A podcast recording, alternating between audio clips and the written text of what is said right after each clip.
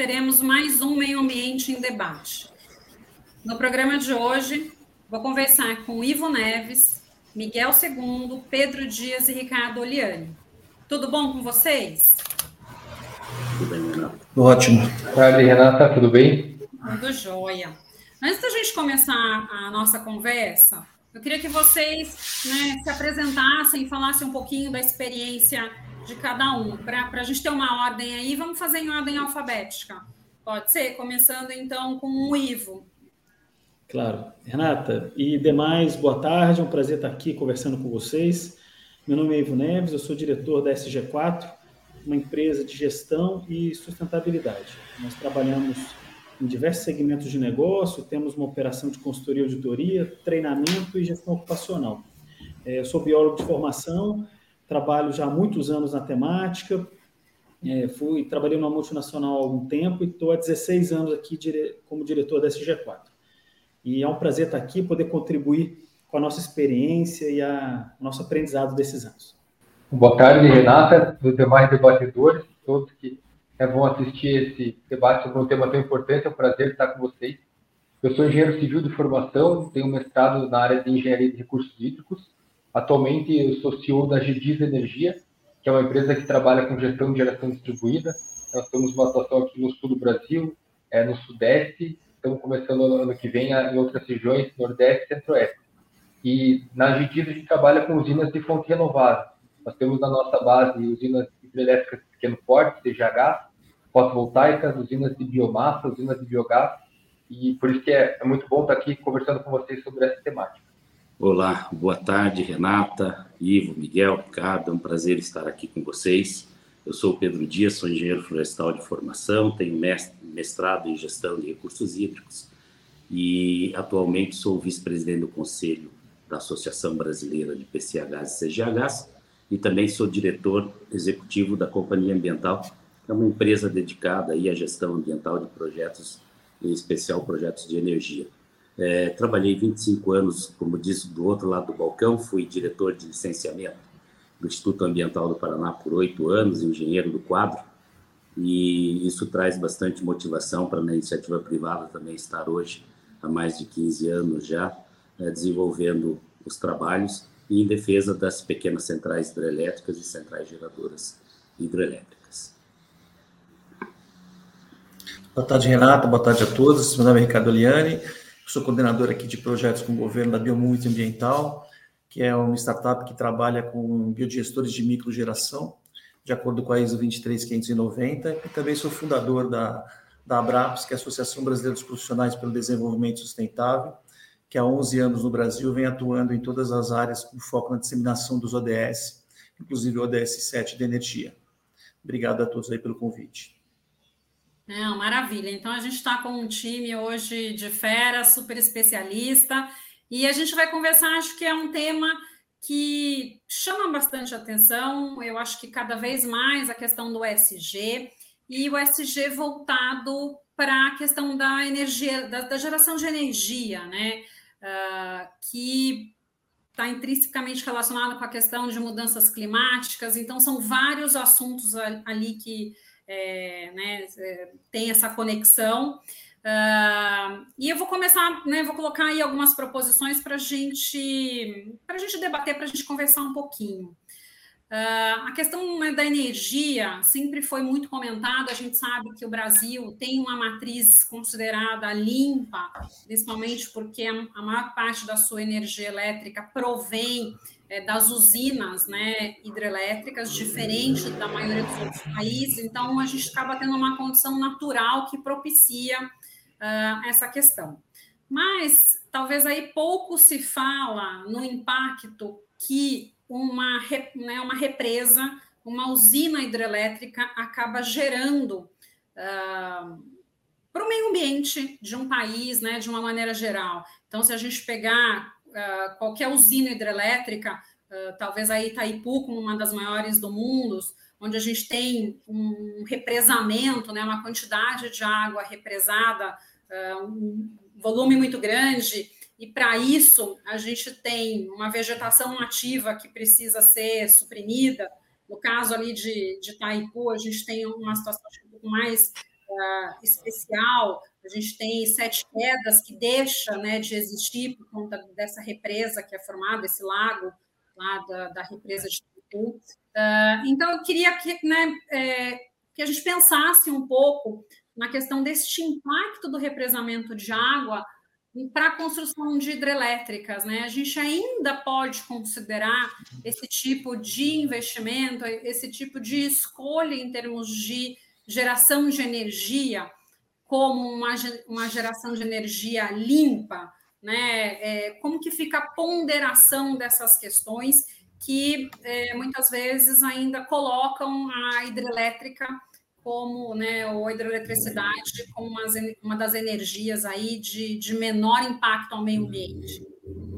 É, eu gostaria de falar um pouco sobre isso, Renato, principalmente porque nós tratamos com pequenas centrais hidrelétricas e, e, CGHs, e a minha história uh, no movimento uh, de meio ambiente, ela surgiu em Itaipu, né, com o movimento Guarupi Sete Quedas, em defesa das Sete Quedas, eu sou paranaense, e eu vi aquelas quedas, e a gente não por si queríamos a impedir Itaipu, mas queríamos que ela, na época, se dividisse em duas partições de queda e não, não, não inundando as sete quedas, que eram um, um, um princípio até de desenvolvimento é, sustentável do turismo. E naquele momento, no governo da ditadura, a gente chegou a ser perseguido, preso, etc., por movimentar é, no sentido de uma alternativa hidro, mas é, com menos impacto, onde nós tínhamos duas partições de queda, geraríamos 11 mil é, megawatts de energia, Itaipu está em potência de 14 mil, é, mas os militares na época não permitiam que a gente discutisse o assunto. Qualquer forma, o movimento foi tão forte que chegou a barrar uma parte do, do dinheiro que o Banco Mundial trazia para a obra na época e conseguiu desenvolver um projeto que eu chamo de um dos primeiros estudos de impacto ambiental do Brasil, chamado Alerta Ecológico de Itaipu, que até hoje Itaipu segue essa cartilha, protegendo lá os 100 metros de, de matas ciliares no entorno do reservatório, corredores e tudo mais. Eu acho que é, empreendimentos dessa magnitude, eles realmente eles seriam muito questionados. Mas o que nós precisamos é estrategicamente ter reservatórios no país, porque é muito melhor do que ficar com a intermitência da solar e da eólica sendo suprimida ou, ou sendo é, é, trabalhada com as térmicas, né? sendo suprida com, com, com, com as térmicas. Porque aí você vai suprimir aquele conceito que é do desenvolvimento sustentável. O que, que a gente precisa no Brasil? De alguns reservatórios pequenos, porém estratégicos, que são as nossas caixas d'água. Você imagine se você não tem uma caixa d'água na sua casa. Se a fornecedora de água não dá a água, nós ficamos sem água. Então a gente tem que ter reservatórios, mas estrategicamente alocados no país, não precisa ser na Amazônia, mas pode ser no sul e sudeste, em, em vales encaixados e estudados em relação à ictiofauna principalmente, e esses reservatórios serem a bateria d'água da intermitência da geração solar e da geração eólica. Esse modelo de, de renovável que a gente tem que ter no Brasil. Não adianta ter um monte de solar e um monte de eólica e a intermitência tendo que ser suprida por termoelétricas fósseis, a gás, que é o que nós estamos fazendo hoje. Nós sujamos 700% a nossa matriz nos últimos 15 anos. Por quê? Porque a gente está tendo intermitência dessas fontes e essas fontes estão tendo que ser é, supridas, essa intermitência, pela geração térmica. Né? Então, a gente gostaria de ter reservatórios estratégicos de hidrelétricas que fossem guardados para suprir essa intermitência porque a, a PCH e CGH não tem intermitência horária, mas a solar e a eólica, infelizmente, elas têm intermitência. Claro que com hidrogênio verde, com bateria e tudo mais, isso vai ser superado. Então, a visão é bem clara. Nós temos impactos, mas eles são reversíveis. É, nós aqui, por exemplo, se pegar só o estado do Paraná, 84 projetos tiveram que suprimir 900 hectares de floresta, mas plantamos 3.200. São três vezes e meia mais. E o que está acontecendo nesses lugares? Está voltando topo de cadeia, onça, é uma fauna rica voltando porque a gente está plantando as florestas. E para nós é fundamental plantar floresta, porque se tem floresta, tem mais água. E se tem mais água, gera mais energia. Então, isso é um fundamento das PCHs e das CGHs, mas eu concordo com você que é bastante questionável você trabalhar empreendimentos desse porte, como de Itaipu, que eu acho que não é o caminho agora, no sentido é, mais estrito, e o caminho, sim, seria nós termos reservatórios estratégicos de menor tamanho. Veja, Itaipu tem 200 mil hectares, né? A gente está tá falando hoje de reservatórios de 50 hectares, de 100 hectares, né? É, lógico, distribuídos de maneira que possa ser usado também como usos múltiplos para agricultura, irrigação, piscicultura, e esse é o modelo, inclusive para o lazer e para o turismo. Eu... Só para. Pode, pode, claro, mas eu só vou, não vou perder o gancho, tá? aí vou claro, só um claro. É, eu acho que o que você comentou, né, Pedro, é tentar equacionar, né, usar o melhor dos mundos, porque eu acho que essa questão de, de Itaipu foi, foi um pouco provocativo mesmo, mas acho que teve uma questão política também, talvez pela decisão ali de sete quedas, é, divisa né, entre dois países. Então, é, eu acho que é uma questão, né, pelo menos o, o, que eu escuto é que foi uma decisão muito mais política foi. do que de fato ambiental, por assim dizer. Sem né? dúvida, Renata. É, Sem dúvida. De segurança, que... inclusive. Os generais é... colocavam na época que tinha que ter volume d'água suficiente para inundar Buenos Aires. É, exatamente, é. Exatamente. E, e, assim, é uma judiação, porque acho que todo mundo perdeu, né? A, a, humanidade perdeu com uma beleza natural que a gente teria, o país perdeu, talvez, com a questão do turismo. Uh, então, eu, eu, realmente sinto, eu acho que foi uma pena nessa situação. E... Renata, você toca numa coisa que me fere a alma, sabe por quê? Eu fui desse movimento quando estudante ainda, jovem e, e militante do, do, movimento Guarupi Sete Quedas, e a gente achava que fazendo um acampamento lá no início da década de 80, 82, 83, a gente ia é, ficar lá morando lá e impedir que o lago chegasse até ali, né? Obviamente todo mundo foi preso e, e, e eu digo para você hoje, se fosse hoje, do jeito que ela foi constituída, ela não sairia, tá? Ela seria remodelada. Hoje, Itaipu é extremamente importante para o Brasil, nós não podemos negar isso.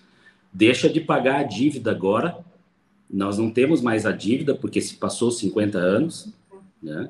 nós não temos mais a dívida, e, e sem ter a dívida, é, nós conseguimos agora fomentar esse recurso para proteção ambiental, até para proteção dos municípios lindeiros.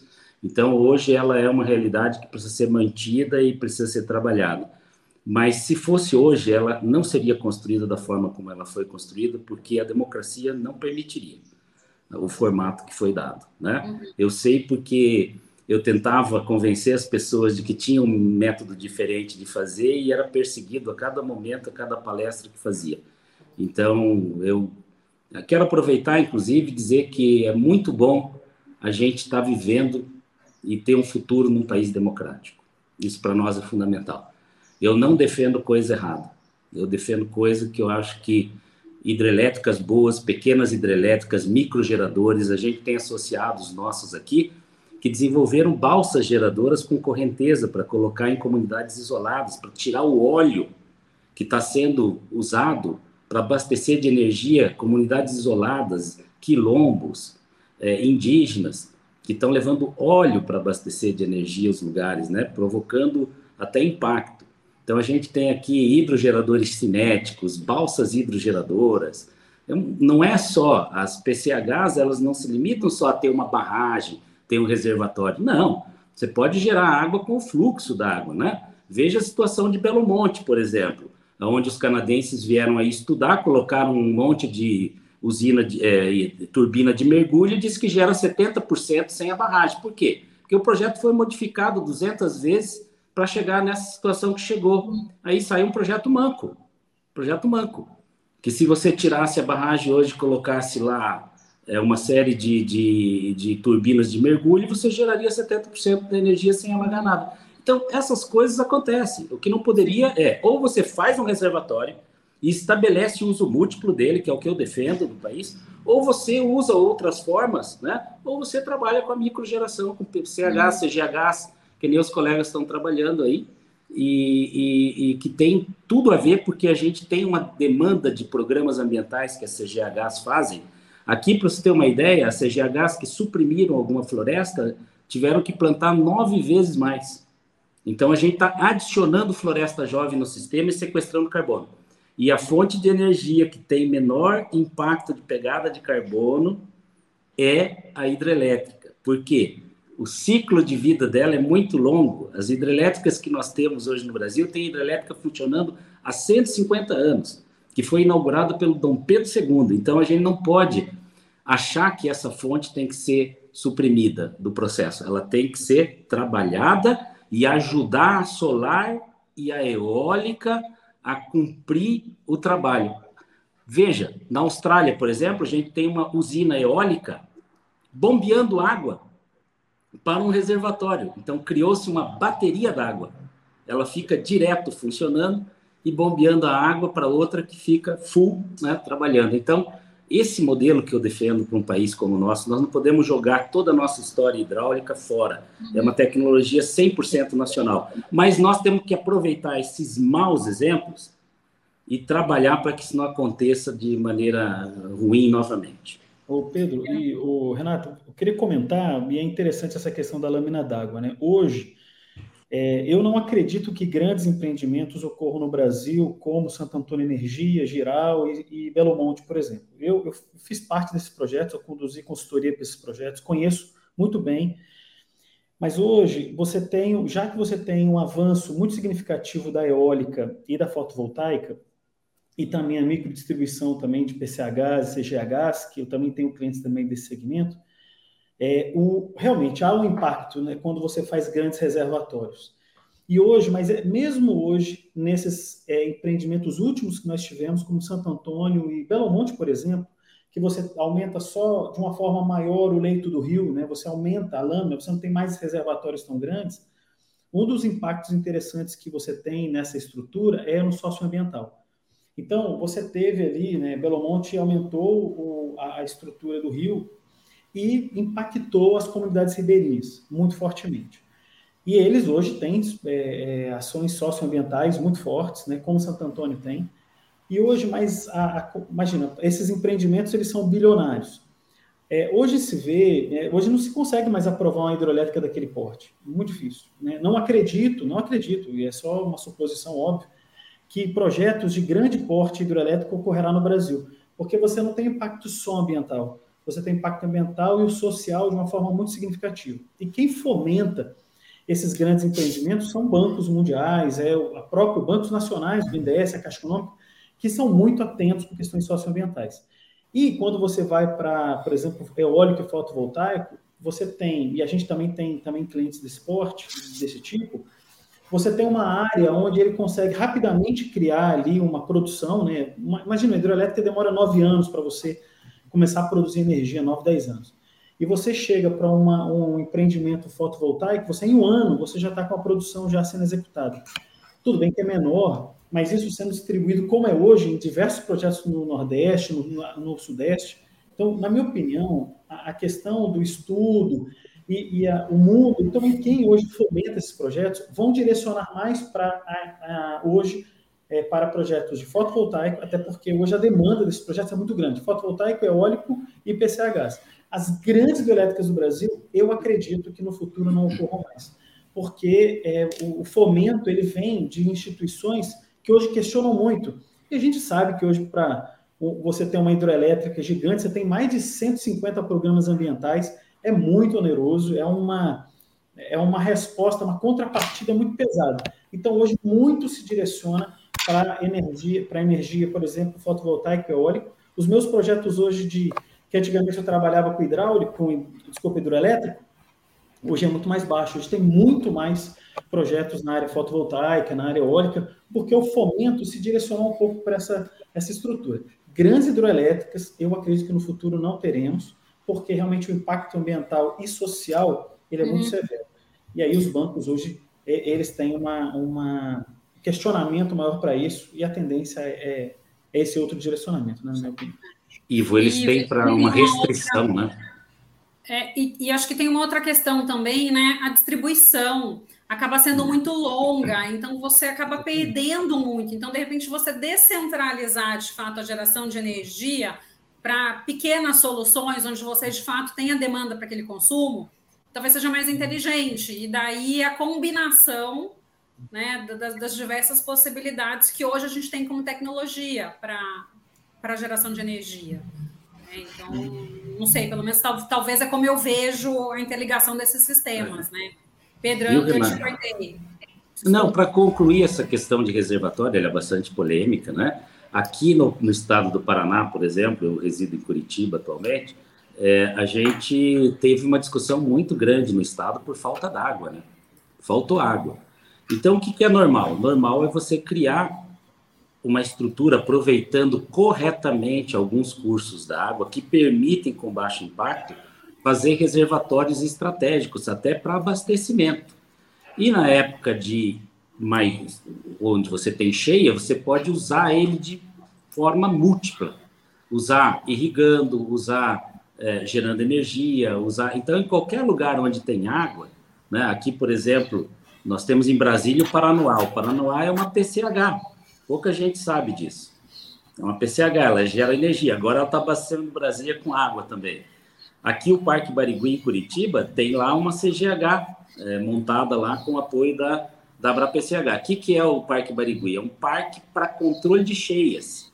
Então, essas oportunidades que existem que nós não podemos deixar passar, até de desenvolver projetos híbridos, onde, por exemplo, nesses reservatórios que já existem, coloque balsas solares lá.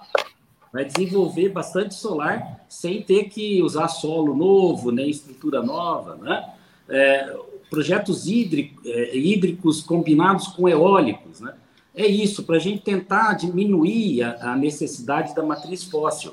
Eu defendo uma matriz diversa, também não sou contra não ter uma parcela de fóssil, mas fóssil talvez no menor grau, gás, ou usar o, o sistema dos resíduos sólidos, que agora está começando a trabalhar aí a questão do, do resíduo gerando energia, waste to energy, enfim, é, essas coisas que estão aí merecem. O, o híbrido nos ajuda, nos ajuda bastante a manter a diversidade do país, que não é fácil. E também trazer o ICMS um pouco para a fonte geradora, porque hoje só recolhe dinheiro aí em São Paulo, né? é, pega na conta de luz e vai tudo para São Paulo. Então, São Paulo vai ter que abrir mão um pouquinho também para o Nordeste e para os outros que são geradores. A tendência desse projeto ser aprovado agora, nesse novo Congresso, no novo governo, de trazer o imposto, pelo menos uma parcela dele, para a geração, para o município que está lá impactado, é muito grande. É muito grande. E São Paulo até não vai perder muito, porque também ele é gerador. Renata, só contribuindo um pouco nessa linha do que o Pedro falou, acho que é bem importante o que ele colocou dos reservatórios, porque a gente teve, né, nos últimos anos, embora a gente tenha algumas usinas hidrelétricas entrando na, na matriz, e até como o Ivo comentou, eu, eu concordo com ele que eu acho que isso vai ser difícil para os próximos anos, grandes hidrelétricas, mas a nossa capacidade de regularização caiu de uma forma muito significativa. Então, hoje a gente não tem uma capacidade de regularização de três meses sequer. E aí a gente tem casos como foi o ano passado, né, daquela questão de escassez hídrica, que deu um impacto muito grande financeiro no bolso dos consumidores e toda a insegurança que gerou no setor. E aí a gente fica totalmente vendido. É aquilo, né? Cada escolha é uma renúncia. A gente tem que escolher né, algo que faça sentido, que traga menos impacto.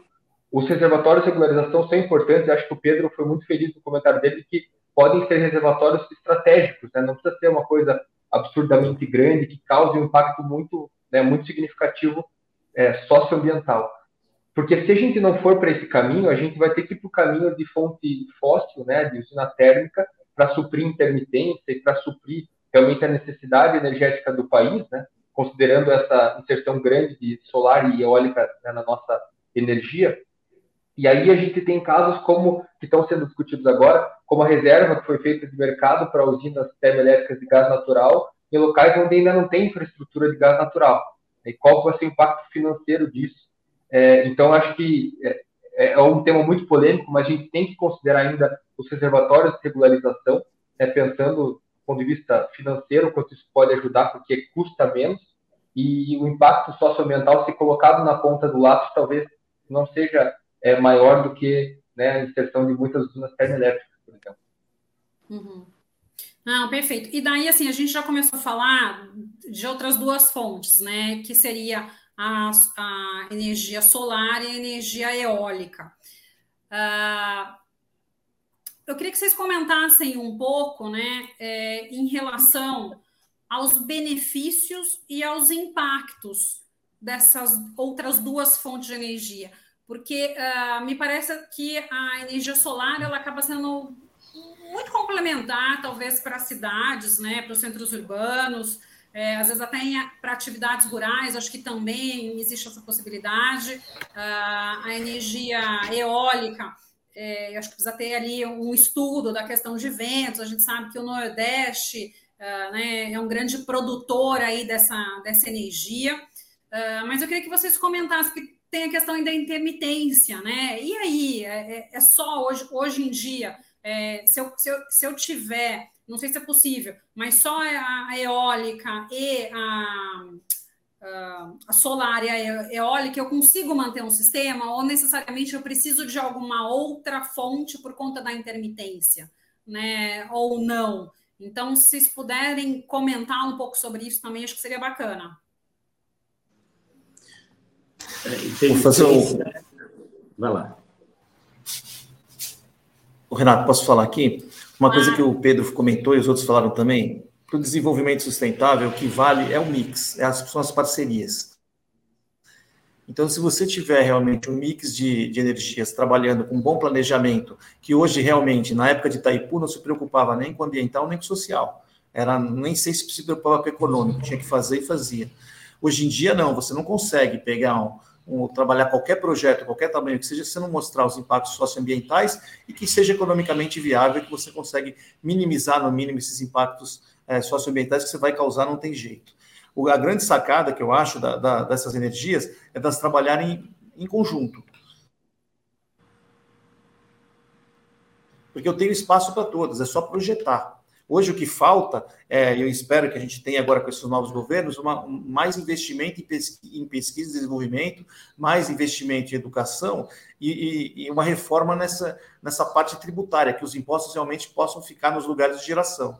Que aí sim eu vou ter uma, um projeto socioambientais coletivos, não importa o tipo de energia que eu vou falar, vai estar adaptado a cada região, vai ser economicamente viável e todo mundo vai, vai, vai, vai se beneficiar de energias renováveis eu vou cada vez minimizando um pouco o impacto das energias não renováveis. Viu, Ricardo? Aqui, você tocou exemplo, no assunto. Nós trabalhamos com energia de microgeração de, bio, de biomassa. É, não, eu estou te falando porque a gente trabalha com energia de microgeração de biomassa. A gente está levando em lugares e só depende, não depende de ninguém. Eu dependo de, de um bom planejamento, de uma boa logística e levar energia sem gerar impacto ambiental. E achei que vocês é, disseram muito, muito forte. Hoje a ODS 17 é parcerias. Se a gente trabalhar todo mundo junto, tem espaço para todo mundo. Pode falar, Pedro. Não, e é importante, porque se não tiver o mix, é um, você colocar um sistema só eólico, vai, você vai cair, o sistema cai. Eólico e solar já ajuda um pouco, porque um está mais ali à noite, outro mais durante o dia e tal. Mesmo assim, você precisa de uma energia firme no processo e aí ou entra uma térmica de biomassa, por exemplo, que é uma boa. Aqui, por exemplo, nós fazemos um mix muito com o pessoal das alcooleiras de cana-de-açúcar e tal. Então, entra ali o mix. Eu sou um, um, entusiasta da biodigestão também. A gente tem projetos de biodigestão uh, aqui no estado e espalhado em outros locais, porque são formas de, de trabalhar. A, a, situação da energia ela não pode ser assim, ah, só a hidráulica resolve tudo. Não. Né? A hidráulica com reservatórios que foi muito bem colocado ali pelo Miguel, nós tínhamos reservação de seis anos, há uns 30 anos atrás. Seis anos a gente conseguia modular o sistema, a caixa d'água conseguia é, fornecer para a família água sem precisar é, outra intervenção da rede externa, né? Agora nós temos três meses, então é, mudou muito, né? Mudou bastante, é. Bastante, e daí agora a gente tem eólica com, com solar, mas um ponto que foi tocado pelo Ricardo, que é fundamental, essa PEC 49 que está na Câmara Federal, ela andar, ela andar, por quê? Porque ela é mais justa no social com a divisão do bolo tributário, de ter um pouco de recurso ficando lá para o cara que está gerando eólico lá no Nordeste, o solar, o cara da pequena central da CGH, deixando ali naquele município que sofre os impactos, porque todos os projetos, todo, toda manifestação humana tem impacto, não adianta. Né? O solar e o eólico, por exemplo, eles estão sendo muito questionados na Europa é pela destinação dos resíduos depois do uso. Né? Então, 25 anos depois, eu tenho que dar um fim naquelas placas. No, nas pás também, que são compostos, tem que dar um fim. O setor já está desenvolvendo tecnologia para ajustar isso, mas a gente não pode tirar a placa do telhado de casa e entregar, socializar para a prefeitura cuidar do lixo. Então alguém tem que ver isso agora. Tem que ver isso agora, colocar lá na licença. Ó, você tem que fazer logística reversa, porque senão nós vamos ter problema. Daqui a alguns anos nós vamos ter muito lixo de placa. Eu sei que a tecnologia está melhorando, mas o sistema ambiental vai ter que cobrar isso já, porque senão fica isso aí para socializar para a comunidade, depois o benefício. Pedro, você tocou num ponto, né, que eu acho que é, é super importante e, e até para a gente ter um, um, melhor esclarecimento do assunto, né? A questão da destinação desse lixo eletrônico das placas solares quando chegam no final da sua vida útil, né? Qual que é o impacto delas, porque elas contêm chumbo. É, e assim, na verdade, assim, eu acho que é colocar que todo sistema ele acaba gerando um impacto, porque a gente tem energia solar, essa questão aí desse lixo eletrônico. A questão das eólicas, o ruído gerado né, pelo, pelo movimento ali dos geradores e também o impacto talvez causado nos pássaros, uh, rota migratória e, e, tudo mais. Então, assim, uh, e hoje se tem um movimento muito grande, né? Vou, vou, deixar de falar um pouco, talvez, numa geração de energia, mas nos carros é, híbridos, né? Ou nos carros elétricos que é a mesma coisa dessa bateria que tem uma vida útil e o que fazer com isso depois. Então, uh, hoje muito se fala, né? Ah, eu adotei uma postura mais verde no meu dia a dia, eu né, tenho energia solar na minha residência, meu carro é elétrico, eu estou contribuindo. Mas o quanto de fato eu estou contribuindo? Porque ninguém faz essa conta para o futuro, né? ninguém pensa nessa questão pós vida útil. Então, eu queria trazer um pouco essa problemática uh, né, para vocês comentarem, porque, na verdade, não existe uma energia limpa de fato. Toda uh, fonte a gente acaba tendo impactos, sim, que devem ser ponderados, né? E eu acho que é importante que todo mundo tenha essa, essa consciência. Eu vou, eu acho que é interessante comentar um ponto aqui, Renato e demais participantes. Né? O, a questão do resíduo no Brasil é uma, é um desafio gigantesco, porque a gente não tem aterros sanitários em todos os estados, em todos os municípios, a gente tem uma dificuldade muito grande de dispor resíduo. Para dispor uma placa fotovoltaica, você tem que ter tecnologia, você tem que ter uma empresa que faça isso. E isso vai naturalmente acontecer em grandes centros urbanos. Então você vê hoje, hoje o lugar que mais tem placa fotovoltaica no Brasil, uma concentração muito grande, por exemplo, é norte da Bahia, por exemplo. Lá tem muitas fazendas, muitas, com é um grande centro lá. É, como que daqui a 25 anos, todas aquelas placas, milhões de placas, elas vão ser, e isso já, já acontece, já é uma renovação de tecnologia, e para onde essas placas estão indo, que serão feitas com elas. Né? Isso vai, é um desafio de todo o Brasil, como a Europa, né? o Pedro, os demais comentaram aqui, já vem sofrendo com esse problema. Imagina isso daqui a 20 anos, 25 anos. Se hoje não, se não tiver hoje uma política pública, um incentivo ao empresário, é, processos de inovação e tecnologia. Para fazer uma minimização disso, nós vamos ver um problema severo de, de placas fotovoltaicas daqui a 20, 25 anos. Porque esse é um movimento muito sadio, muito importante, ambientalmente é, adequado, mas se você não pega a placa e faz esse processo hoje, pensando no futuro, a gente vai ter um problema. E, e, resíduo sólido no Brasil é um desafio gigantesco. Né? Você não tem, eu tenho muitos clientes que têm que se mobilizar ali 200, 300 quilômetros para levar um resíduo para um aterro sanitário, porque ele é certificado na ISO 14001 e não tem um aterro próximo ali. Então, ele, é, tem resíduo perigoso classe 1, 2A e 2B. Então, você tem resíduo perigoso que já tem ali do processo dele para ele mobilizar isso de, no Brasil tem distâncias é, gigantescas. Imagina com questões de placa fotovoltaica e aí, bem comentado, eu tenho 36 placas em cima da minha residência e eu já me preocupo o que, eu vou fazer com essas placas daqui a 20 anos. E hoje já tem tecnologia para as minhas placas que eu já poderia trocá-las. É, já ela hoje as, as, placas quando eu coloquei hoje ela é o dobro mais eficiente. Então se eu quero hoje ampliar o meu parque eu poderia trocar as minhas placas, mas eu não vou trocar minha placa agora por um motivo muito simples. O que, que eu vou fazer com as minhas placas que eu tenho hoje? E hoje eu não teria nem o que fazer com essas placas. Então, é, é, uma, é um desafio, a sua pergunta ela é fantástica, e a gente tem aí, um, um e obviamente os outros né, é, especialistas vão comentar, mas eu acho que o nosso desafio é de pesquisa, tecnologia, incentivo ao empresário, incentivo aos municípios, fazer uma logística inteligente para isso, porque isso realmente vai ser um problema no futuro. E você fez um comentário que eu acho que é perfeito, né? Eu acho que se o empresário hoje já existe a dificuldade de como eu dar uma destinação adequada, imagina para o usuário, né? O usuário final. Eu ainda encontro, às vezes, dificuldade no descarte correto de pilhas, né? De determinadas lâmpadas, bateria. É, eu ainda sou da área, conheço, tomo cuidado. Mas quantas pessoas às vezes a gente escuta não, não, mas separação de lixo? Para quê? Né? Por, por que você faz reciclagem? Né? Então, ah, não, mas. E às vezes eu escuto, ah, mas você faz reciclagem, chega ali, alguém mistura tudo e vai para o mesmo lugar. Então, realmente, né? Eu acho que é, é uma construção, talvez, de, um, de uma política é, muito maior, que não só relacionada a esse, mas é de resíduos de uma maneira geral. A gente tem ali a lei do, né, a questão do saneamento que, que foi aprovado, mas falta muito, né? Acho que a gente tem que caminhar muito ainda nessa num avanço mas, dessas questões, né? Renata, e a gente, a gente, a gente tem uma oportunidade de negócio aí também, né? Oportunidade de negócio, a gente precisa.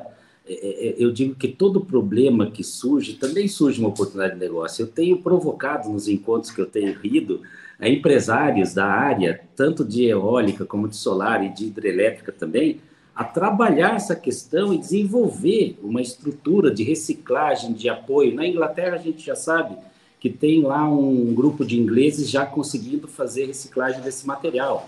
Então, aqui hoje, por exemplo, algumas cidades que nem Curitiba aqui, você pode descartar no terminal o teu material contaminado, daí vai para um aterro de classe 1, né? ou vai para uma reciclagem quando é possível reciclar. Mas nem todas as cidades têm isso. Mas eu queria voltar num assunto que você tocou, que é o carro elétrico. O carro elétrico, ele ainda é um ser místico unicórnico. A gente não sabe bem onde está o chifre, onde está. É. Só que tem uma coisa que o carro elétrico ele é importante, que é para a saúde do ser humano. Porque seja vindo a energia de uma termoelétrica, que daí não é um carro tão limpo, porque a energia está vindo de uma térmica fóssil, por exemplo, mas seja vindo, quem sabe, de uma hidrelétrica, de uma eólica, de uma solar, o importante é que ele não está circulando com aqueles gases nas narinas dos seres humanos urbanos. Então, aonde está vindo a fonte de energia, claro que é importante, mas é uma coisa que quando os críticos falam, esquecem de falar sobre a contaminação urbana que mata milhões de pessoas de câncer todo ano. E as pessoas não dão conta disso. Então, um carro elétrico, ele deixa de dar aquelas baforadas no meio urbano, e isso é muito bom para a saúde. Nós vamos fazer uma economia na saúde muito grande. Agora, é claro que se vende uma energia fóssil, pelo menos a fonte está localizada e tem um sistema de tratamento diferente de uma dispersão em todo o meio urbano. O meu primeiro trabalho de pós-graduação foi sobre isso, sobre carros, veículos e poluição veicular. Olhe, cada coisa que você descobre, então, se a gente descontaminar o meio urbano com carro elétrico, é muito bom, muito bom mesmo. Mas é óbvio que a gente precisa ter essa interface toda, ter lá que de repente que venha de uma energia renovável, não venha de uma, de uma fóssil, né? mas no meio urbano o carro elétrico ele passa a ter um fundamento interessante, mesmo que a gente tenha que achar uma forma futura de descartar as baterias de maneira adequada, porque isso a gente também é uma oportunidade de negócio, tá? São oportunidades de negócio. Nós vamos ter uma indústria da reciclagem. Uhum. Graças às placas solares, às pá eólica e às baterias, muito grande no Brasil, e a gente tem que desenvolver essas tecnologias. Ô Pedro, você é, fez esse comentário, né? E realmente, acho que de repente no Brasil, que a gente tem um mix maior aí da, dessas fontes geradoras, mas talvez para a Europa, eu não sei se o carro elétrico né, se sustente como uma medida, é, talvez nos grandes centros urbanos, por conta da emissão, mas né, em termos de fonte de geração, talvez não. É, agora, outro dia, o que eu achei interessante, né, foi um comentário que eu escutei, é, acho que pelo menos hoje, colocando na ponta do lápis, se a gente fizesse uma, uma mudança, né, de todo mundo parar de abastecer com gasolina e passasse a abastecer com etanol, a gente já teria uma melhora considerável. Uhum e não teria esse risco é, que hoje talvez a gente não tenha muito o que se fazer com essas baterias, né? Pelo menos hoje. Amanhã pode ser que essa conversa é, não seja mais a atual, né? Mas é, e, e também assim, o que eu acabo escutando muitas vezes é que as pessoas fazem a conta de quantas vezes vão parar no posto na semana para abastecer com o etanol.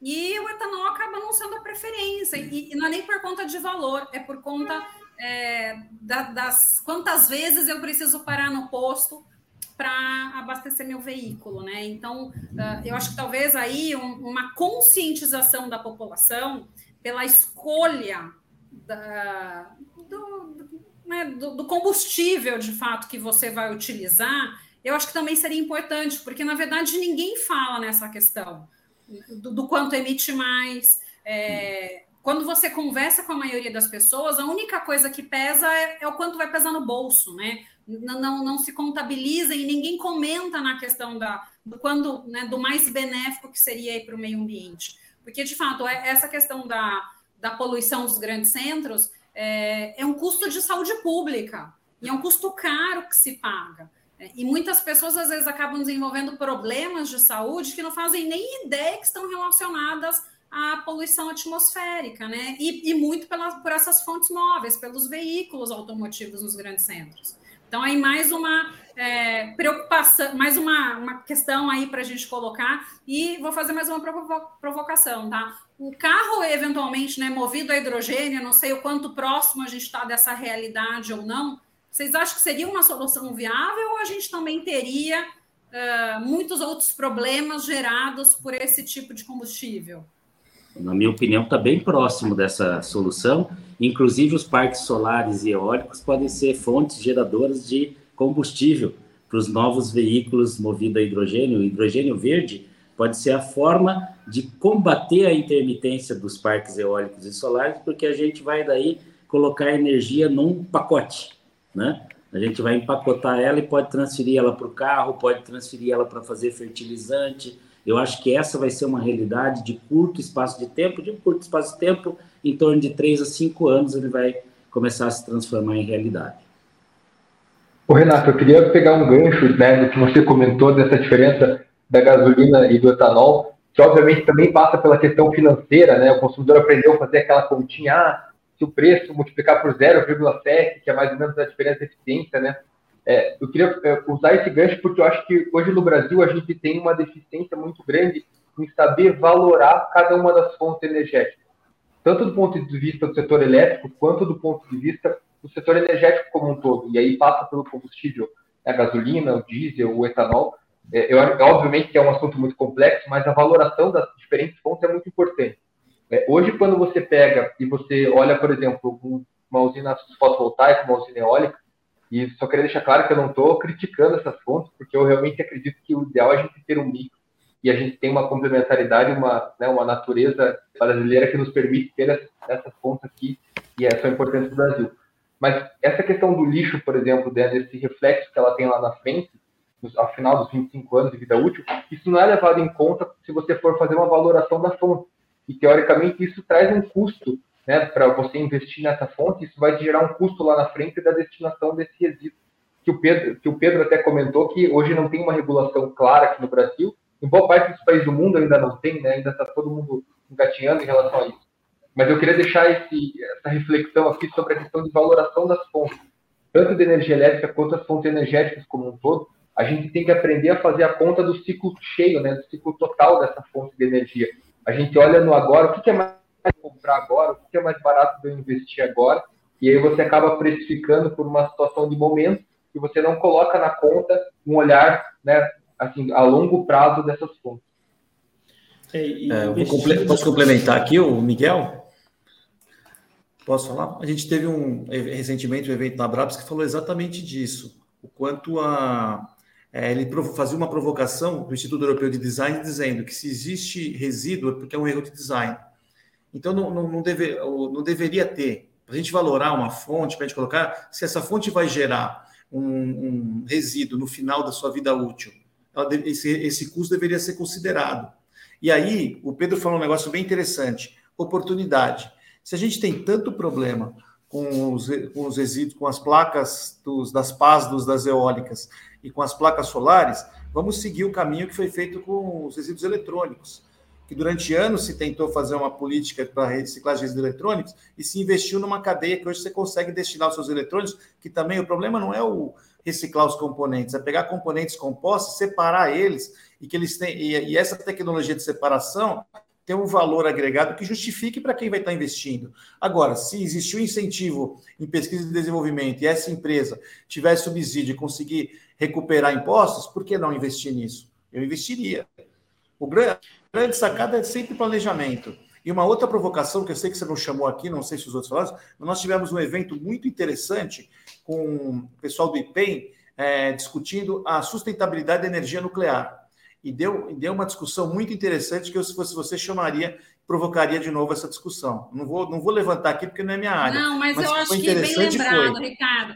É que, na verdade, a gente né, pouco utiliza, eu acho que é, a energia nuclear no Brasil ela, ela é pouco utilizada, né? E eu acho que remete muito aos desastres que a gente teve. Uh, a gente, né, não, a gente teve a, a, questão do Césio, mas a questão de Chernobyl, Japão, então a gente então, fica muito. Sabe o, que, sabe o que me chamou a atenção, Renata? Que eles trazem números de, é. pessoas que morreram com outras energias que é infinitamente menor do é que os desastres maior. nuclear. É uma provocação é. só. É, não, é menor. Não, é. é menor. Eu, eu, eu, eu daqui a pouco eu é faço um comentário em relação a isso. Acho que o, não, foi só uma.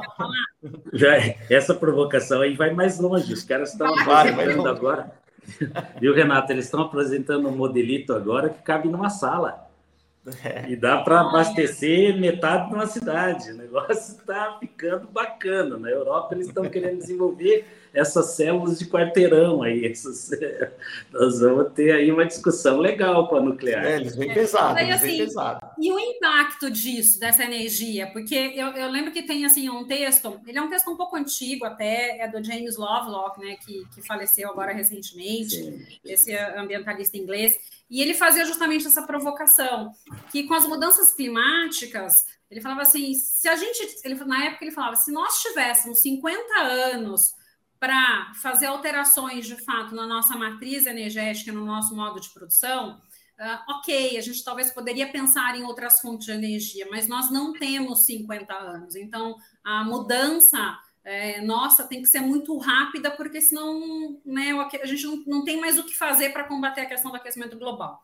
Então, ele fazia justamente essa provocação, que a única fonte de energia que ele conhecia, que era capaz de não ter uma geração que impactasse nas mudanças climáticas, era a, era a energia nuclear. E só que a gente fica com esse incômodo, né? É, é, não sei se o nosso histórico óbvio, Europa, Estados Unidos, outros países, é muito comum a questão da energia nuclear, mas o brasileiro, talvez por essa diversidade, né, dessa diversidade de matriz, é, num, é a última energia que a gente pensa, e até eu que né, estou aí conversando com vocês, se o Ricardo não, não tivesse dado esse puxão de orelha, que eu acho super importante, eu também não, talvez não não estaria trazendo para a gente conversar, para a gente debater, porque realmente quando a gente pensa, a gente pensa nas outras é, nos outros tipos de energia, né? Mas já que você colocou aí a questão, Pedro, essas pequena, pequenas células, né?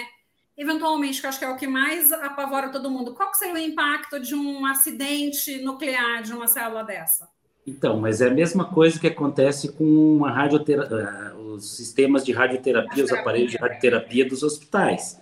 Você tem que ter controle absoluto sobre isso, porque não é uma relação de impacto, é de risco. É de risco. Essa relação de risco é muito grande. Do cidadão, é né? É, um cidadão de um ferro velho conseguiu fazer uma pandemia praticamente com o Césio, é. né? Então, o, o, controle dessas células tem que ser muito grande, porque elas podem gerar energia, elas podem salvar vidas também.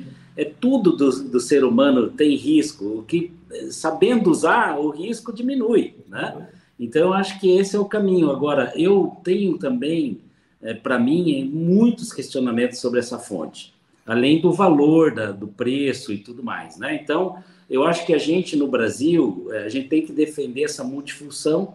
Tem aí a, a Angra é, funcionando ali, eu acho que ela é um elemento até de, de, de acompanhamento que a gente tem que fazer, mas a gente não pode descartar nenhuma fonte de energia. Né? As CGHs pequenas aí nos lugares é, onde mais próximo das fontes é, da, da, necessidade também, quando você tem curso hídrico, a solar, onde você puder, a eólica, é, interagindo de preferência com essas de baixo carbono. Realmente, a nuclear é de, é de baixo carbono. Então, é, você não pode descartar a hipótese de utilizar ela corretamente. Eu não descarto essa hipótese mas tenho dúvidas também. É, a, a, a, você sabe que agora a Angra 3 está acabando a, obra, né? Eles estão já em breve vão produzir na Angra 3. Angra 1 e 2 já produz.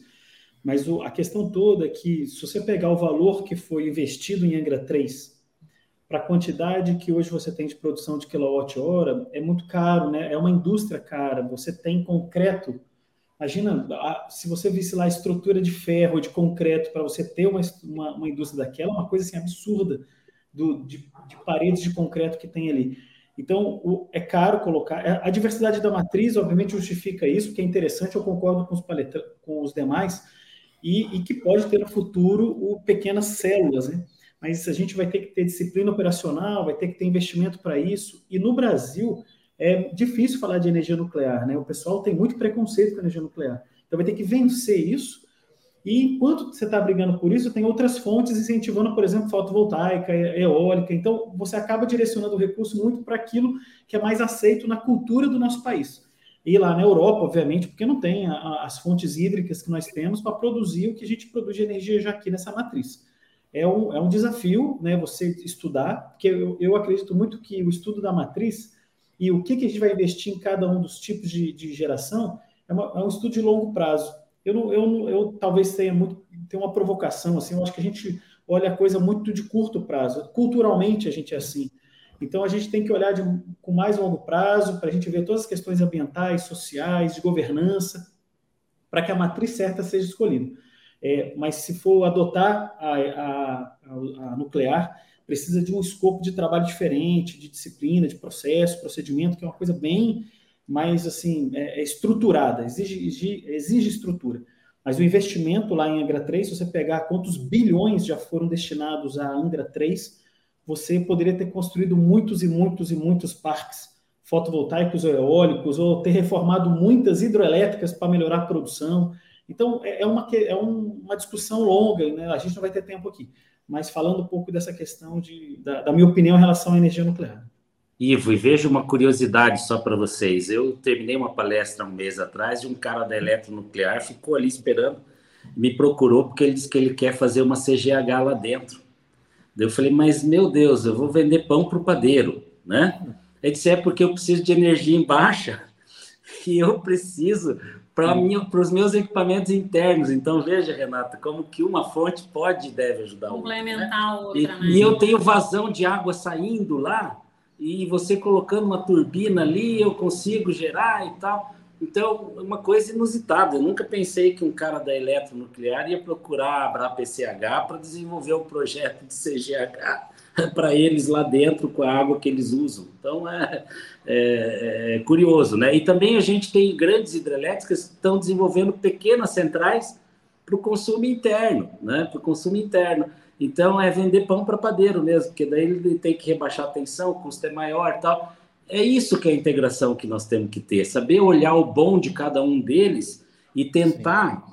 ajudar essa fonte na parte que ele tem de defeito ou de dificuldade, para que ele conserte essas dificuldades e a gente possa ter um país diverso também na matriz energética.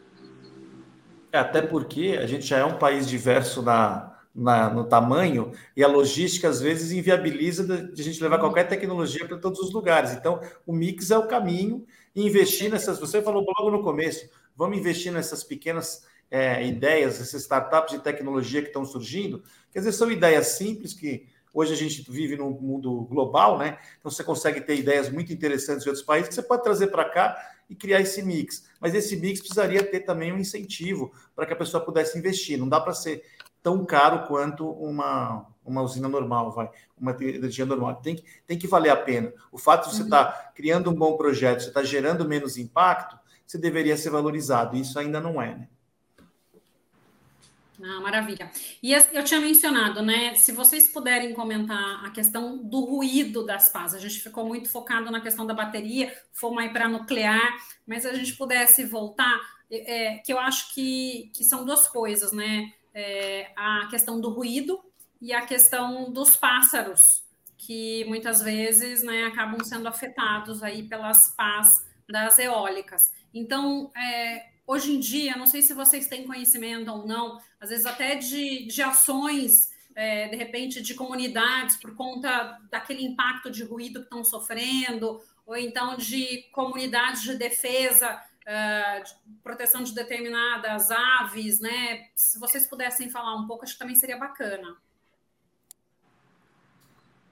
Renato, eu acho que a gente não fugiu, não, porque se você pegar as novas tecnologias, hoje a gente tem muita tecnologia de eólica que não usa mais pá, medidas. Se você procurar, você vai ver pequenas usinas eólicas que não têm o nível de ruído que, é, que, é, que as, que as com pá produzem e não usam pá. E, e acaba não, não dando problema para os animais. O que falta é a gente investir nessas tecnologias. A gente fica muito tradicional. Ah, essa é a usina eólica. Não é só. Eólico não, não gera o vento só por meio de pá. Tem outras formas de gerar. Não sei se vocês conhecem outras tecnologias assim, mas tem muitas no mercado.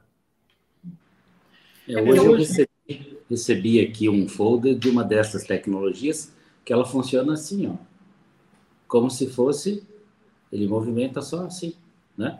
Então existe, é um pouco mais caro, está você trabalhando, mas é, é, o efeito do ruído, o efeito estroboscópico também, que é aquele, uhum. né, o uhum. sol bate, volta, bate, volta é, como fazer? É planejar corretamente os parques eólicos, manter distância das áreas habitadas, né, ou que tenha residência da pessoa, né, estabelecer os níveis de ruído com as metragens adequadas.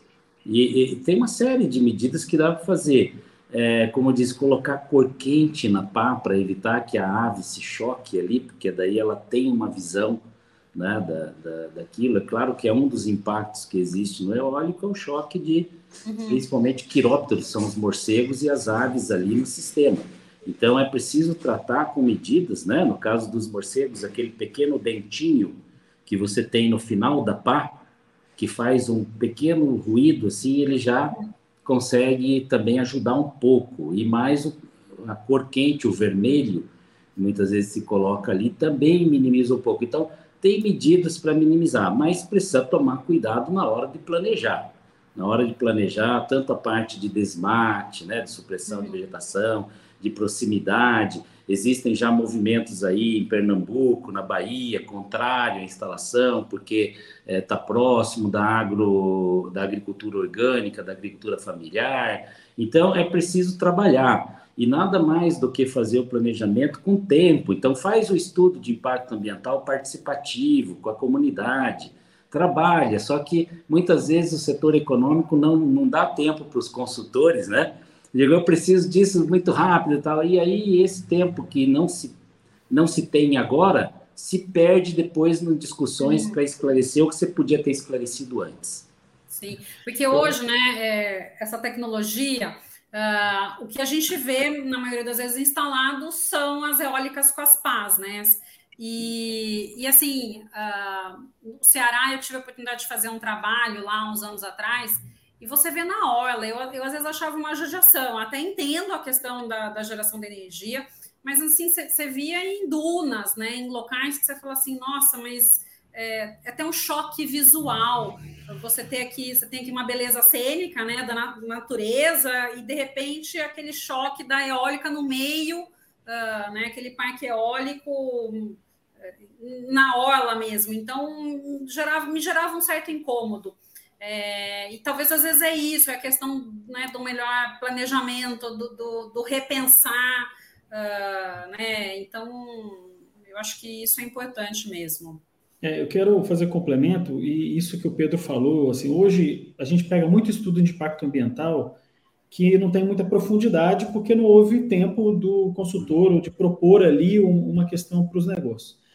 E ter pesquisa básica também envolvida com isso, né, é uma situação nova, então fomentar as universidades para desenvolver pesquisas de impacto e, e ter todo esse conhecimento para elaborar um estudo de impacto ambiental, um relatório adequado. Porque os programas socioambientais que vêm depois é, nas contrapartidas, porque todas essas empresas elas precisam né, aplicar programas socioambientais contínuos depois com a operação do, empreendimento. E assim, ter, ter uma, uma, boa qualidade do EARIMA, do estudo e dos programas, depois uma boa aplicação durante toda a vida, para minimizar o impacto. Porque, Renata, como você mesmo falou no início, o impacto ambiental, e os outros participantes falaram, o impacto ambiental é inerente a todas essas estruturas. Né? Então, qualquer unidade que a gente discuta, é, hidroelétrica, é, é, fotovoltaica, eólica, todas elas têm impactos ambientais. Cada um impacto ambiental e social. Então você tem, todas elas têm impactos. O importante é que a gente detecte os impactos, faça um bom estudo, faça bons programas ambientais e as empresas efetivamente apliquem esses programas. Que é muito comum quando eu faço auditorias, por exemplo, a gente vê pouca conformidade em algumas empresas em relação à aplicação dos programas socioambientais porque isso é contínuo, é rotineiro, porque eu acredito muito que sustentabilidade é um comportamento de longo prazo. Você está ali trabalhando a comunidade, ajudando com indicadores para melhorar os estudos, é um ciclo de conhecimento. Então, é muito isso, a gente vai conviver com isso, não tem outra forma, mas o importante é que na nossa jornada de, de melhoria desse processo, a gente qualifique melhor os programas ambientais, as pessoas, os especialistas, os gestores, porque na, nessas empresas muitos gestores não são muito adeptos aos programas socioambientais porque eles são caros, eles não são baratos de serem mantidos, para que a gente tenha uma, uma, uma minimização dos impactos, na minha opinião. É, eu concordo com você, porque as pessoas não sabem mensurar, porque os programas socioambientais são infinitamente mais baratos do que os impactos que elas geram. Então, é só que as pessoas não sabem, não, não têm, não entendem como é que funciona. E, por exemplo, na, você falou do ruído se seguir as, a, as normas da BNT, se seguir as ISOs para implantação de uma usina eólica, ela dá a distância correta que não vai incomodar uma população. O que tem que tomar cuidado também, que acontece muito, é o que aconteceu ah, na, na, na região urbana nos aeroportos. Os aeroportos foram instalados e a população chegou em torno, que é o que acontece às vezes com as eólicas. Você instala as eólicas numa região remota e chega um monte de gente para morar próximo. Aí não há, não, Sim. fica complicado, porque o impacto ambiental vai existir, existem os táxis, tem ajustamento de conduta que vão ser longos, mas também, se, se isso acontecer ao contrário, é como o Pedro falou no começo, tudo é uma gestão de risco e planejamento. A gente está sujeito a, a, qualquer momento a esse problema, mas no caso da, da audição, se seguir corretamente as normas da BNT e da ISO, você instala de uma forma correta, sem dar o problema auditivo, pelo menos, e, e com essas soluções que ele falou, você minimiza o problema com as aves. Agora, vai ter outros problemas? Vai, que podem ser compensados por taxas aí, que conforme o Coisa falou. É, mas essa questão é super complicada, né? Porque, na verdade, é isso, a atividade econômica, ela se instala, né? A cidade, ela acaba crescendo próximo a essa atividade econômica, e daí a atividade econômica que veio para beneficiar aquela comunidade acaba sendo um problema para a comunidade, é. né? E ela acaba sendo penalizada Sim. muitas vezes por conta disso. Então, eu sei que na verdade acaba, muitas vezes acaba num TAC, é. mas né, ninguém quer que chegue a isso. Então, é, eu não sei, talvez repensar até a questão de um EIA-RIMA, de repente de já prever para se. Né, que, é que às vezes acaba não, não chega na, nesse grau de aprofundamento, mas de repente ter algumas travas já combinadas com o governo local para que a gente, né, para que a atividade econômica não tenha esse problema no futuro. Então, acaba no fim é uma questão de política pública também, mas que ninguém para para pensar. Sim, quando certeza. a atividade está falando, acho que nem a atividade pensa nesse problema futuro que talvez eu vá ter, né? E aí, Renata, é o planejamento através do plano diretor do município, né? Eu Sim. lembro que uma vez eu cheguei, quando estava começando os eólicos lá no Nordeste, numa cidade pequena, e o prefeito estava encantado, dizendo: Mas, seu Pedro, o senhor veio aqui para ver os negócios dos impactos e tal. É, o que, que o senhor acha? Isso aqui, o senhor acha que a população vai ganhar alguma coisa mesmo? Eu disse, olha, depende justamente da aplicação dos programas socioambientais. Eu acredito que sim, porque eles têm uma parcela que eles vão receber, e eram todos produtores de castanha, sofridos ali, dependendo da castanha, né? E, e, e aquilo a gente começou a ver, a ver aquilo e falar, meu Deus, então vamos separar todos os as árvores, né? Não deixar cortar, porque isso é parte da produção vamos ajustar os caminhos, vamos planejar que fique longe. E hoje você vai nesse local, eles estão muito felizes, porque foi planejado corretamente, foi conversado, né? Agora, se você vai instalando, instalando e pergunta depois, aí começam os problemas. Então, uhum. planejamento de novo e gestão. É um negócio carente no país. Tem que é. fazer desse jeito. E isso aí, gente, é proteção para o empreendedor. O empreendedor sério, correto, ele quer estar seguro. Ninguém quer o vizinho como inimigo. Não. É a pior coisa. Uhum. É a pior coisa. É o cara te xingando, é o cara jogando coisa, no, no, né? Ninguém quer isso. Então, quem faz certinho e conversa, né? Esse, esse trabalho que nós fizemos de um EIA participativo aqui, num, um exemplo de um cliente nosso, nossa, foi muito bom. Ele nos deu dois anos para fazer o EIA. Então, nós fizemos junto com a comunidade. Então as pessoas nos, se conhecem pelo nome, ajudaram a fazer o estudo, trabalharam junto. Quando teve audiência pública desse empreendimento, depois de apresentado tudo aquilo, não tinha perguntas. E um cidadão lá, um agricultor, levantou e falou para o órgão ambiental: olha, se vocês fizerem tudo que está escrito aí, exigir essas medidas e a empresa fizer tudo isso, é o que nós queremos, porque a gente ajudou a fazer esse estudo aí. Então eles se sentem parte do processo. É Sim. É diferente. É diferente. E tá lá, a obra saiu, todo mundo é amigo, em torno, todo mundo se conversa e foi planejado adequadamente. Então, é, tem que ser assim. Deixa Só que o economês, viu, Renato? O economês não espera o é, ambientalês. É, não, espera. Não, não, espera. Eles não se conversam duas línguas que às vezes, sabe? E, e é. nós, consultores e pessoas que estão no meio, nós temos que fazer o papel de tradutor, né? É. Dizer, cara, não é assim, tem que ser desse jeito, senão não vai andar bem. É. E assim, eu vou fazer uma próxima pergunta meio para esse economês, tá? Mas é, eu não sei se vai dar para responder, porque eu sei que tem várias interferências, tem localidade, tamanho, é, infraestrutura, tem tudo isso. Mas assim, em, em termos de geração, assim, das possibilidades de geração que a gente está falando hoje, né? Dá para a gente falar qual que seria a implantação mais barata para eu ter determinada fonte de energia em detrimento de outra, né? Eu acho que é, a nuclear a gente já viu que eu acho que seria mais cara, né? É, eu, se eu chutasse, eu começaria com a solar, depois eu não sei se eu ia para as pequenas centrais, para a questão aí dos. É, né, a questão do melhor custo-benefício, a questão dos é, de você utilizar resíduo para geração de energia. Uh, não sei, o que, que, vocês, que, que vocês acham? Acho que o Miguel pode ajudar lá, ele mexe com é, né? é, Não, com certeza, Pedro. Até... Porque, cara, é, é, é, é diferente, realmente. Eu posso falar um pouquinho sobre o, o, valor das hidráulicas, né? E aí tem o pessoal pode falar sobre o valor das. Tá aí nos leilões da ANEL também, né? Tem os valores ali nos leilões é, se você pegar uma fóssil, você vai pagar até 1.600, 1.500, 1.200, né? Na, na matriz aí. Aí você começa com as hidrelétricas lá, as PCHs com 250, 300 o megawatt, né? As eólicas já venderam a 120, 180, as solares também estão vendendo nessa faixa, acredito que cento e pouco. Então, o nosso problema é que a gente injeta térmica e o cidadão tem que pagar 700 e 800, ele que paga a conta no final. Né? Aqui as nossas fontes aqui, eólica, solar e hidráulica, elas são as mais baratas. Só que daí o governo injeta bandeira vermelha porque tem que pôr hidráulica, porque não planejou a água direito. E aí a nossa conta é 800 reais, vai pelo meio. Isso é, que é não, ruim. eu acho que é mais para ter uma ideia, né, em termos de custo-benefício, é, pela tipologia. Miguel, você ia falar aí um pouco da sua experiência.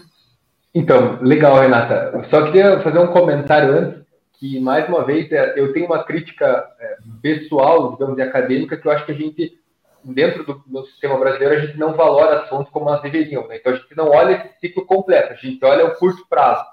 Eu vou falar um pouquinho do curto prazo que a gente vem acompanhando. Como eu falei, a gente tem aqui é, uma série de usinas de diferentes fontes na nossa base. Até, inclusive, a gente é associado da WPCH também, Pedro. É, a gente acompanha essa batalha. Como eu vim do, da hidrelétrica, então tenho um carinho muito grande pela fonte. É meu background profissional esse. Mas assim, Renata, o que acontece? Se você for olhar do ponto de vista do empreendedor, é, hoje o empreendedor ele vai, ele ganha mais dinheiro se ele investir, sem dúvida alguma, olhando usinas de pequeno porte, numa CGH. Hoje seria o maior retorno para ele seria uma CGH, porque ele consegue ter uma energia média gerada maior e o custo de investimento por megawatt de potência instalada não é muito maior do que uma solar ou uma eólica, né, com uma energia média muito maior. Qual que é o problema, Renato? É que, infelizmente, a gente ainda tem, demora muito para licenciar uma usina, uma CGH. Isso o Pedro pode falar melhor que eu, mas a gente acompanha aqui os projetos que estão saindo agora do papel, eles estão aí há 4, 5 anos é. de desenvolvimento.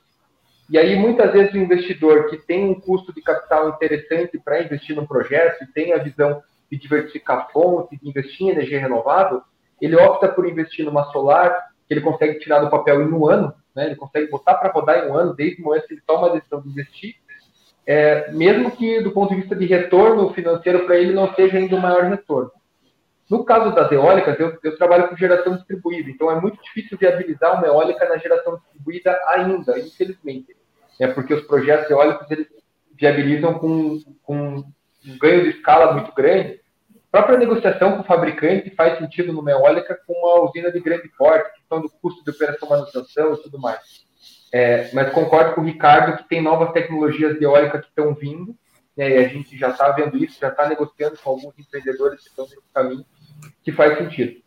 E agora tem duas fontes também que eu queria destacar, que aí elas dependem muito da característica do projeto, que é a fonte de térmica com biomassa, né, seja cavaco de madeira, casca de arroz, que aí depende muito se o empreendedor, se o investidor tem a disponibilidade da matéria-prima, ele tem a garantia dessa matéria-prima, porque o que pode inviabilizar um projeto desse é faltar matéria-prima, né? então ele constrói uma usina térmica e ele não é dono do cavaco de madeira, ou ele não tem uma forma né, bem amarrada o cavaco de madeira e ele fica sem cavaco de madeira. Aí quebra a usina, né?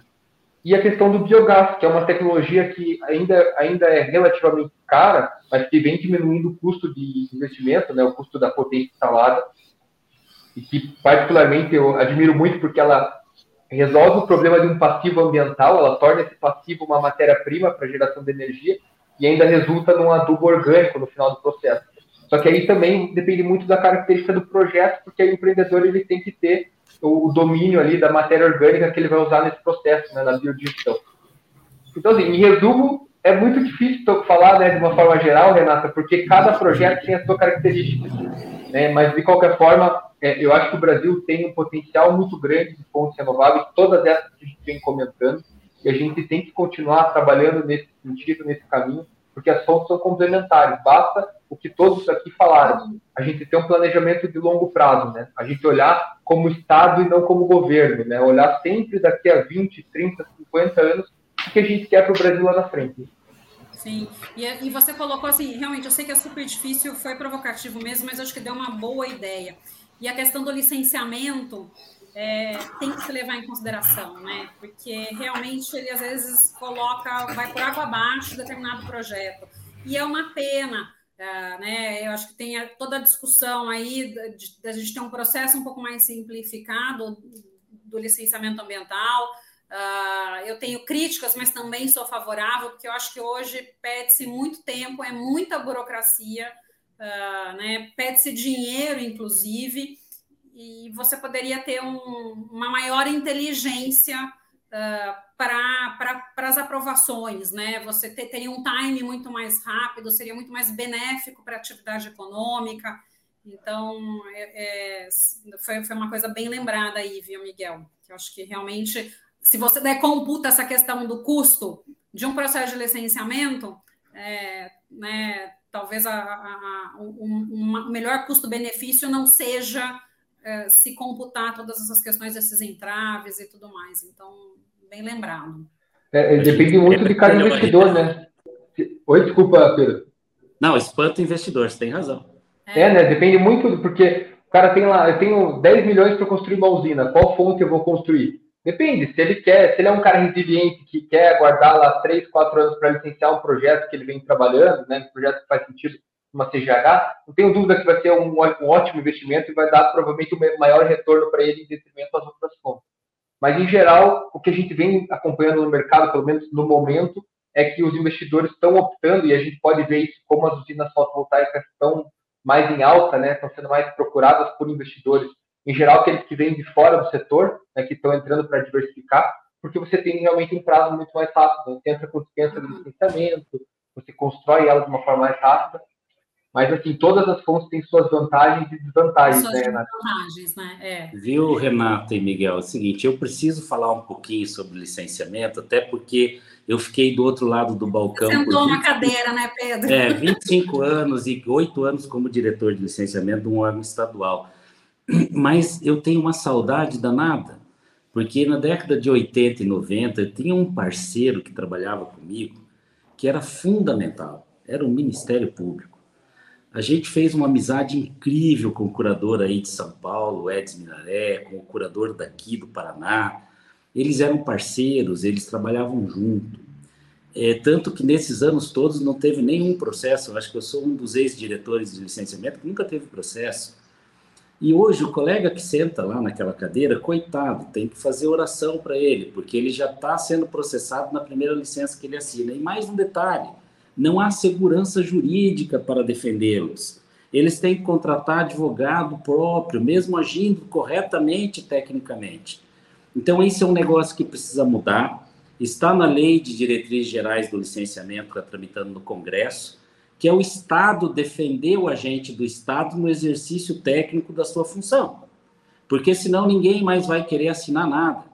E aí, eles ficam ávidos a ter uma situação muito, muito, muito de cobrança, até de detalhes de coisas que talvez não fossem, digamos, tão necessárias, para ter a segurança máxima para poder assinar uma licença. Então, é grave isso. Ô Pedro, o mas você falou.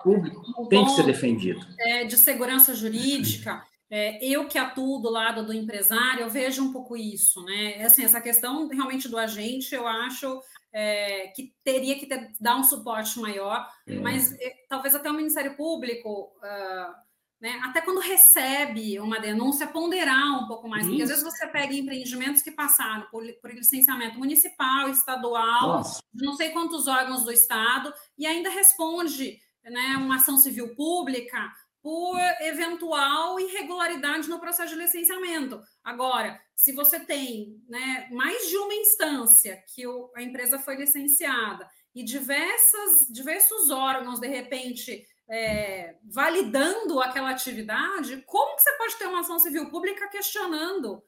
Então, assim, para que serve o processo de licenciamento ambiental? Então, é. rasga o procedimento, cada um instala onde quer e seja responsável por receber as ações que, que, que lhe achem, né? Ou ele toma as precauções antes para não receber ação nenhuma, ou ele vai correr o risco. Porque uhum. hoje em dia, o processo de licenciamento ambiental para atividade econômica não quer dizer. Segurança dos dois lados. Dos dois, exatamente.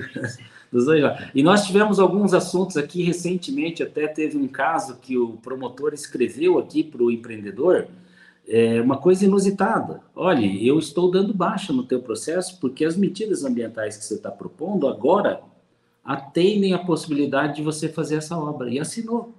Isso eu acho muito bacana. Uma atitude legal, que o cara cobrou um monte de coisa, o sujeito mudou o projeto para melhor, reduziu drasticamente o impacto ambiental, foi assessorado para isso e vai conseguir fazer a sua PCH agora com impacto mínimo. E o, o entendimento das duas promotorias foi de que agora o teu projeto está bom e eu vou dar baixa no processo. Gente, é raro acontecer isso. E aconteceu. Então, eu posso dizer de um caso concreto, onde tem uma promotoria que estudou o assunto, colocou equipe técnica, analisou, pediu para mudar projeto, o projeto foi alterado e adequado corretamente, dentro de bases técnicas, obviamente, e se deu as condições, deram-se as condições para que pudesse exercer a atividade. Isso para nós também é muito bacana Sim. ter acontecido. Pelo menos um caso a gente tem. Deixa eu fazer uma última provocaçãozinha aqui. É, a Europa, a gente está vendo agora, nesse momento, uma dependência muito grande do gás, né, vindo da Rússia e toda uma problemática causada por isso.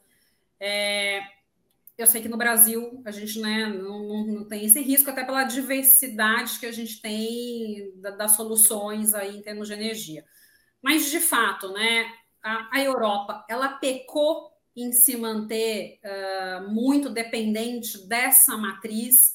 Uh, vocês acham que eles se acomodaram, de repente perderam o time, a matriz não é diversificada mesmo? Queria que vocês né, colocassem um pouco desse ponto de vista. Eu sei que né, é um pouco diferente, né? não, não faz parte aqui do, do nosso ambiente, mas eu queria escutar um pouquinho de vocês.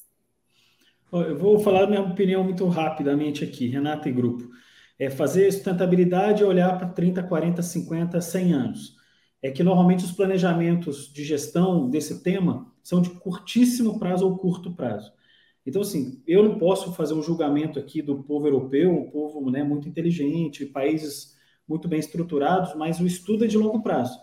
Da matriz fóssil, como a gente está discutindo aqui. Então, a grande pergunta que eu acho que o Brasil está fazendo, aprendendo que hoje a Europa é, desenvolveu lá em relação a isso e, e, as consequências desse pouco estudo é o que nós estamos fazendo olhando para o Brasil daqui a 50 anos.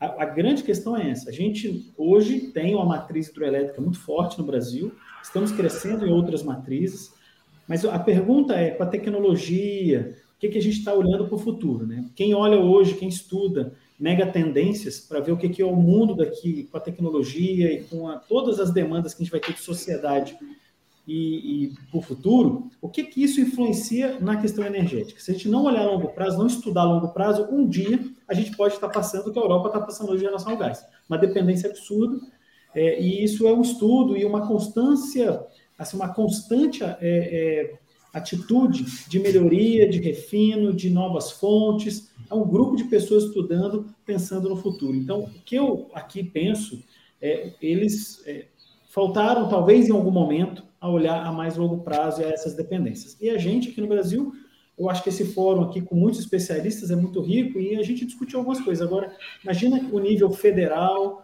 o nível de pesquisa e desenvolvimento, como é que a questão toda de investimento né, na, nas fontes, como isso está sendo discutido no Brasil para daqui a 50 anos. Então, talvez lá tenha ocorrido isso né, para essa situação. Não, perfeito. Eu acho, Renato, que você falou duas palavras-chave. Eles se acomodaram e eles não, não deram muita atenção para algo que já estava funcionando. E aí, quando veio o problema, já é uma matriz energética constituída há muito tempo, e para mudar isso, tem todo o fator econômico, cultural, tem, tem hoje os problemas ambientais. E aí, quando você bota no papel, não faz, deixou de fazer sentido. A gente ainda tem uma certa vantagem, porque a gente é um país bebê, vai, vamos dizer assim, são 500 e poucos anos, eles têm muito mais.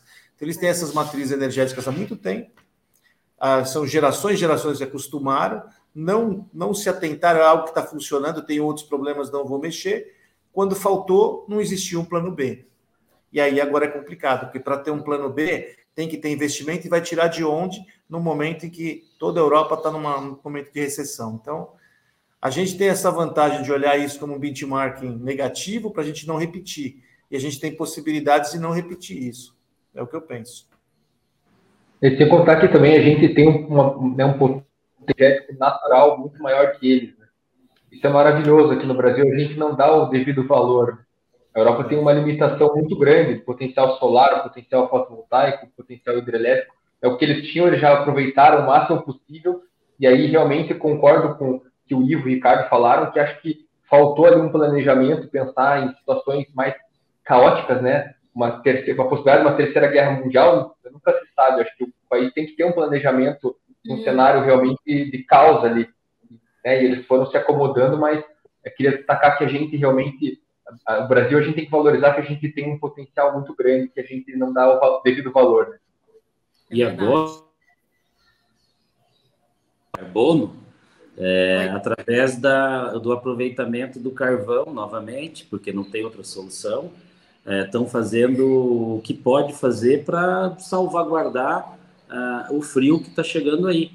Então, é, hoje, se você tiver na Alemanha um eixo de hidrelétrica, você recebe uma carta verde, eles te mandam fazer na hora, entendeu?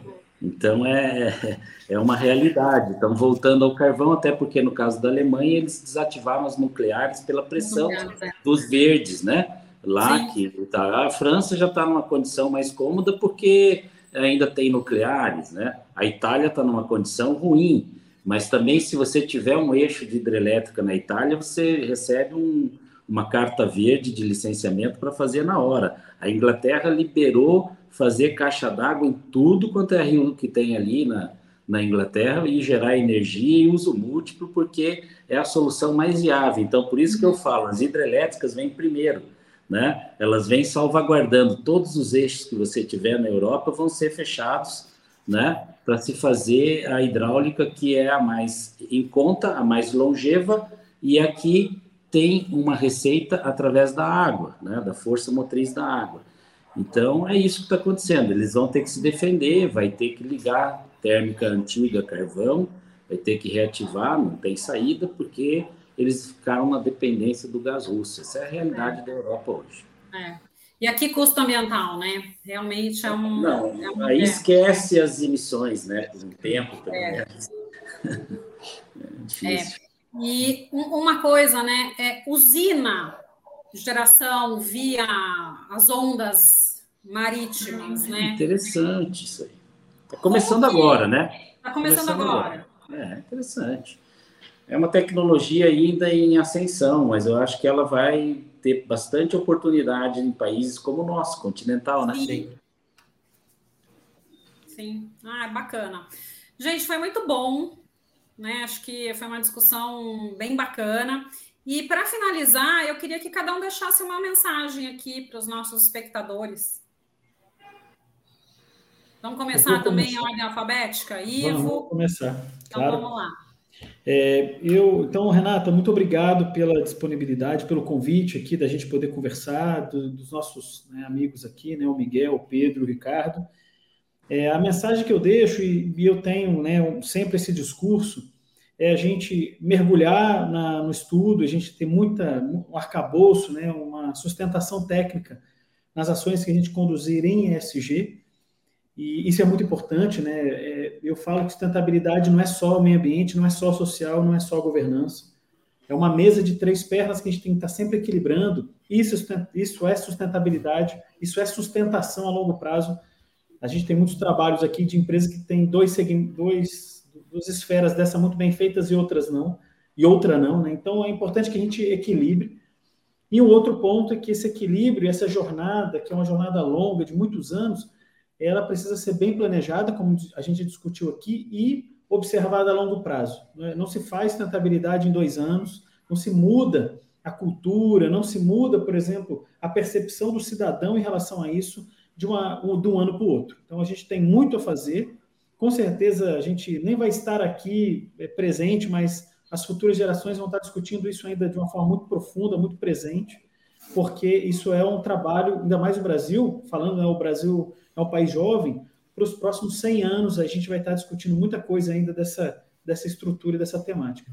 Então, a minha provocação e convite a todos que estão aqui assistindo nesse vídeo é que a gente se envolva mais no temas, no, nos temas, os três temas, que a gente mergulhe mais e que a gente influencie as novas gerações a essa construção de longo prazo. Né? Essa é a nossa missão aqui, fazendo o nosso trabalho momentâneo, ótimo presente, mas influenciando uma construção de futuro sólida e consistente.